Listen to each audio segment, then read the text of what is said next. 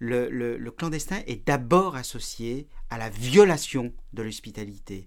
Le clandestin, c'est d'abord celui qui s'invite sans avoir été invité. Et l'immigré clandestin est celui qui tout à coup devient présent dans euh, euh, l'espace public euh, alors qu'on ne l'avait pas vu venir. En fait, l'immigré clandestin, c'est celui qu'on ne voit pas venir.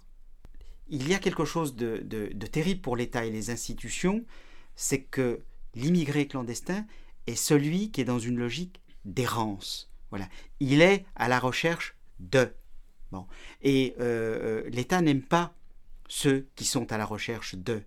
L'État n'aime que ceux qui euh, euh, dévoile des intentions claires, précises.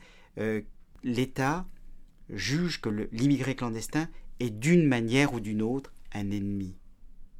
Pas l'immigré ordinaire, pas l'immigré installé, pas celui qu'on a invité. Celui qu'on n'a pas invité est toujours celui qui est jugé potentiellement comme un ennemi.